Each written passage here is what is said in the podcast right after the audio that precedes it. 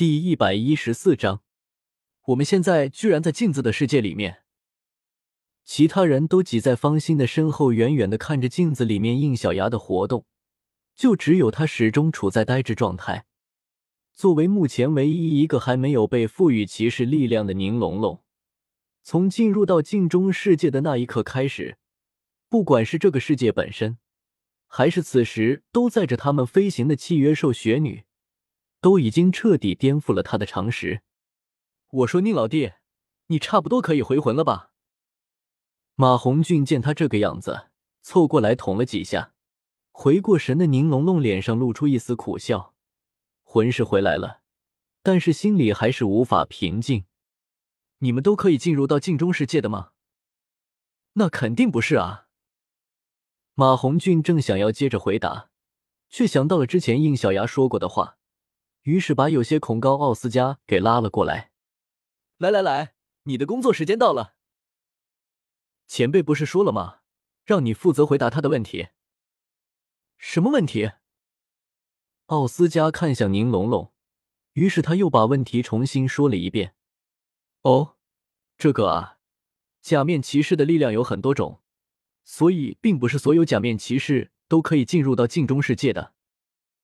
原来是这样。那这么说，像方心这样的镜面骑士，不就是最强的假面骑士了吗？凡是反光的地方就可以进出自由，而且还有雪女号这样大帮手，这样打起来，敌人根本就对此无解吗？宁龙龙这话一出口，一旁的马红俊立刻就不服了。这话可不能当做听不见呐！谁说进入到镜中世界就无敌了？你是不知道我这类阴机鬼的力量。前辈说过。我们阴机鬼修炼到后面，甚至可以打出音律结界，在结界里面，什么魑魅魍魉都只有爆体而亡的下场。就算是镜面骑士，除非一直躲在镜子里面不出来，否则也不能与我的力量直面对抗的。听上去好厉害的样子，是这样的吗？奥斯加没好气的说道：“当然不是，胖子，你把我这个魔法骑士放在哪里了？”先不说我的魔法技能多到让你应接不了，光是能进入到心灵世界这一点，你那个音律结界就挡不了吧？而这，马红俊一时语结。确实，在现实世界里面，他的音律可以说是实体克星。可是，如果人家直接把你心灵世界给搞崩溃了，还怎么玩？奥斯加继续向宁龙龙解释道：“而且，不只是我跟方心可以进入到特殊世界。”虽然还没有解锁，但是唐舞的骑士力量可以让他化成数据骑士。数据这个词你可能不是很懂，总之就是肉身将变成虚拟不实的状态。听说还能进入到一种神奇数据世界里。那小三和洛普普呢？他们两个啊，他们两个力量是同源的。听老师说过，虽然现在还不行，但是以后应该是有机会进入到一个叫海姆冥界的异世界里面。据说在那里甚至有还埋藏着成神的秘密哦。成成神？见宁龙龙被唬住的样子，奥斯加扑哧一声笑了出来，没能再维持住严肃的表情。你笑什么？难不成是在骗我？啊 哈哈！抱歉抱歉，主要是你刚刚的样子实在是太好玩了。奥斯加的笑声渐小，骗你是没有骗你了。我其实是想告诉你，不管是哪种假面骑士，都有他强大的地方。严格来说，并没有谁强谁弱的说法。你没有必要纠结于别人的力量如何，没必要纠结于别人的力量。看着奥斯加那真诚的眼神，宁龙龙愣住了。两人对视了好一会，他眉头一挑：“你是想让我别再盯着你的骑士力量是吧？”脸上闪过一丝尴尬。奥斯加别过脸去，果然还是被发现了。似乎是因为看破了他的小心思，宁龙龙的脸上也露出一丝好笑的神情，然后用调侃的语气说道：“你确实需要小心一些。这次在万重谷这里，你还要吸收新的魂环。听说是你作为假面骑士的第一战呢，说不定表现的不好，都不需要我做什么，先生就会把你的力量转给我了呢。”五九书库。奥斯加下意识的捂住自己的腰上的狮子门腰带，嘟着嘴说道：“哼，我的奇美拉可是非我不可的，就算给你，你也喂养不起。”说完，还特地把身子往边上挪了挪，试图离宁龙龙远一点。可是雪女的身上就那么点地方，哪里能挪多远？结果还是被有着一肚子疑问的宁龙龙给缠上，嬉骂打闹起来。啧，我真是欠你们的！被迫看着这两人间的状态在常温，马红俊手撑着下巴，咂了一下嘴，心里暗骂：这狗粮不好吃。就在这时，方心拍了拍身下的雪女，然后对众人说道：“好了。”到这里可以停了，小牙哥哥已经到地方了，接下来我们徒步跟进。虽然小牙哥哥的能力多，但是万重谷这里毕竟是虫魂兽的地盘，而且还是在这么特殊的时期，以防万一，我们得随时做好准备出去支援他。他们从雪女身上下来的时候，在现实世界的一处空旷的岩洞中，应小牙已经见到了之前那个声音的主人。人类，你的头放太高了。应小牙一脸无语的看着面前这只大概只有自己巴掌大小的金色蚂蚁，这个不是我能控制的。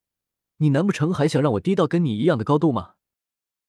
这只全身如同黄金一般蚂蚁，从外形上看，与正常的蚂蚁并没有太大的区别，只不过背后的翅膀并没有退化，而且那一对如同钳子一样的口气。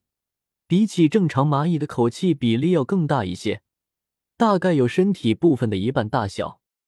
除此之外，它的眼睛也很特别，如同一对蓝宝石一般。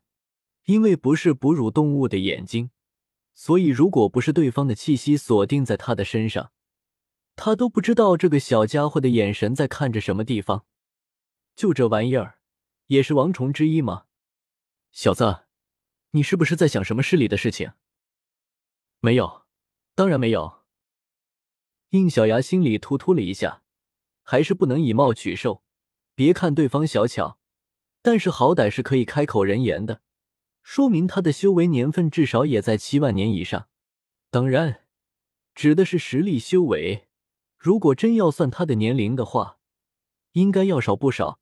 毕竟这里的虫魂兽都因为那颗陨石的原因，修炼效率提高了不少。那个。唐女，你不跟我介绍一下吧？一见面就下跪行礼的唐女一脸疑惑的抬头问道：“大人，你不是对魂兽很了解的吗？怎么会连闪耀昆符的名号都不知道？”我特么是不知道啊，毕竟小曼暂时下线嘛。罢了，认不认识我没有意义，现在的问题是你，或者说是你们。说话间。闪耀昆符上下的打量着正处在欲望时状态的唐女，同时头上的一对触须还不停的抖动着，一道道意念扫射而出，在唐女的身上游动着。不过唐女却并没有丝毫的反抗，哪怕是到后面，一股力量将她怀里的唐不灭给抱走，她也没有说什么。闪耀昆符轻轻的漂浮到还在睡梦中的唐不灭面前。接连发出迟疑的声音：“你和你的儿子都已经完美的转化成了另一种形态的生命，这个是敲甲王虫那个家伙可没有说过。不过想来也是这个人类手里那所谓的假面骑士力量起的作用吧。”唐女点了点头，说道：“严格来说，我是作为假面骑士力量重生了，而我孩子是直接继承了某个假面骑士的力量。不用解释那么多。”我现在只要知道，这个假面骑士确实可以让我们魂兽摆脱天劫的威胁就足够了。这个世界上并不是所有的魂兽都有向上爬的的野心，炎帝大人那样的存在毕竟还是少数。应小牙眉头挑了起来，这句话信息量很大啊，他似乎听出点什么内情了。炎帝之前有说过。他因为一些个人原因，一定成为某个人类的魂灵才行。现在听闪耀昆符的意思，是为了向上爬。哪个上？想也知道，一定是神界。魂兽成神这件事情，看来在这个全新的斗罗世界里，也只有依附人类的情况下才有机会达成。至于万重谷这里的魂兽，他们看来真是像唐女之前判断的那样，一样在寻求着魂灵的寄宿者。只不过他们的目的并不像炎帝那样崇高，他们只是单纯的想躲避天劫，以求活地更长久一些。可是，一旦依附人类也是有风险。虽然这样可以躲避天劫，但是人类的寿命可比魂兽要来地短多了。所以，就算依附于人类的身体，他们还是会想办法让宿主走上成神的道路。就算不成，也可以退而求其次的去寻求神之力。这样一来，就算最后没有成神，至少也可以保证宿主摆脱掉人类寿命的限制。当唐女将自己心里的判断说出来后，闪耀昆福倒也没有犹豫的承认了。我们设置百重争霸，确实是为了给那二十块碎片安排接下来百年的所有种族。这件事情其实也不是什么秘密。修为达到三万年的基本都知道，不过允许人类参与这件事情的真实原因，却只有王冲级别的才知道。你这个小家伙倒是挺聪明，算是几万年来第一个看出这个秘密的存在。唐女并没有将应小牙的手里有着魂灵的事情抖露出去，而是将心里的另一个疑问提了出来：为什么不选择十万年后化形成人呢？闪耀昆福无奈的叹了口气，这个就是我们受到了恩惠后需要付出的代价了。理由其实很简单，就是来不及。